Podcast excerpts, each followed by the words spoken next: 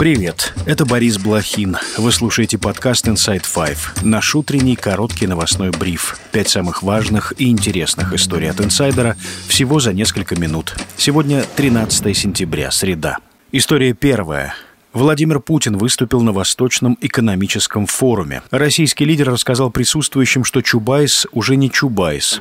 Зачем-то прячется. Я вообще, э, мне показали какую-то фотографию из интернета, где он уже не Анатолий Борисович Чубайс, а Маше Израилевич какой-то живет. Там, зачем он это делает? Я не понимаю, чем он удрал. Ответил на вопрос о том, будет ли вторая волна мобилизации. Люди приходят в военкоматы и подписывают контракт. 270 тысяч человек. И больше того, у нас этот процесс продолжается. Ежедневно 1000-1500 человек приходят для подписания контракта. Люди сознательно идут на военную службу вот в сегодняшних условиях, понимая, что в конечном итоге они окажутся на фронте. И мужики наши, мужчины российские, да, понимая, что их ожидает, понимая, что они могут жизнь отдать за Родину, все равно на это идут сознательно и добровольно.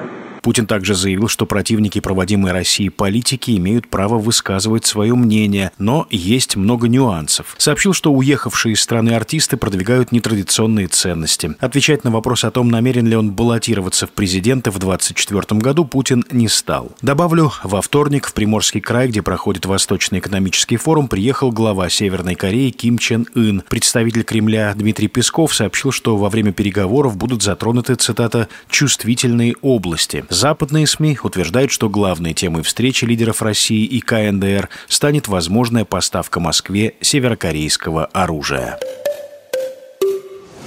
История вторая. Airbus А320 уральских авиалиний совершил аварийную посадку в пшеничном поле. ЧП произошло в Новосибирской области. Лайнер летел из Сочи в Омск. На борту находились 170 человек. Никто не пострадал.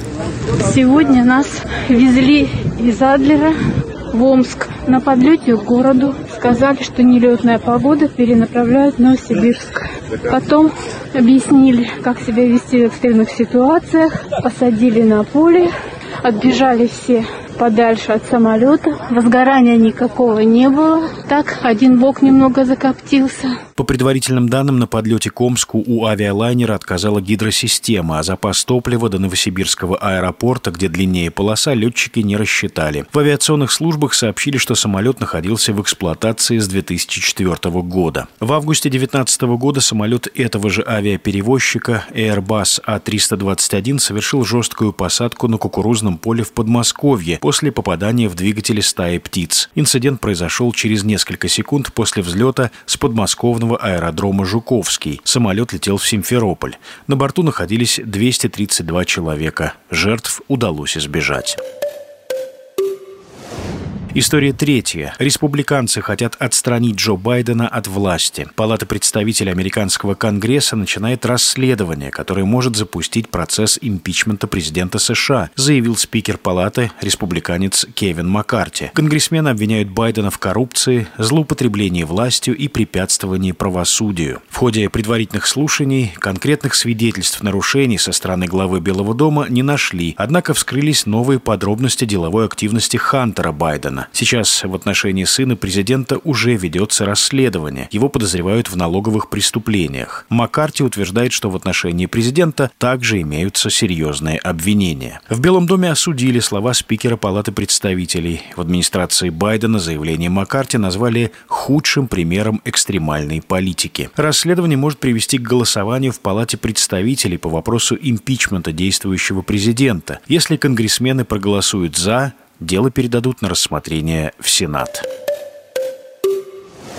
История четвертая. Не менее пяти тысяч человек стали жертвами наводнения, вызванного ураганом Дэниэль на востоке Ливии. Более десяти тысяч пропали без вести. Сильнее всего пострадал прибрежный город Дерна, где прорвало плотину.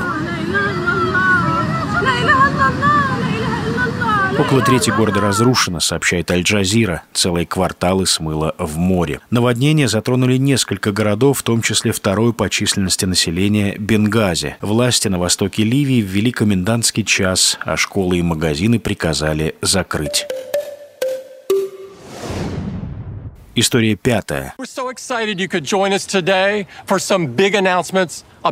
Essential products Apple представила обновленные умные часы и iPhone 15. Apple Watch 9 серии будут доступны в новом розовом цвете. Часы оснащены процессором S9, который почти на 50% быстрее, чем предыдущая модель. Устройством можно будет управлять жестами. Новый смартфон впервые в истории Apple получил разъем USB-C вместо привычного Lightning. Телефон выйдет в пяти оттенках, оснащен камерой на 48 мегапикселей. Новый iPhone 15 Pro получил титановый корпус и обновленный процессор. И это все на сегодня. Это был подкаст Inside Five.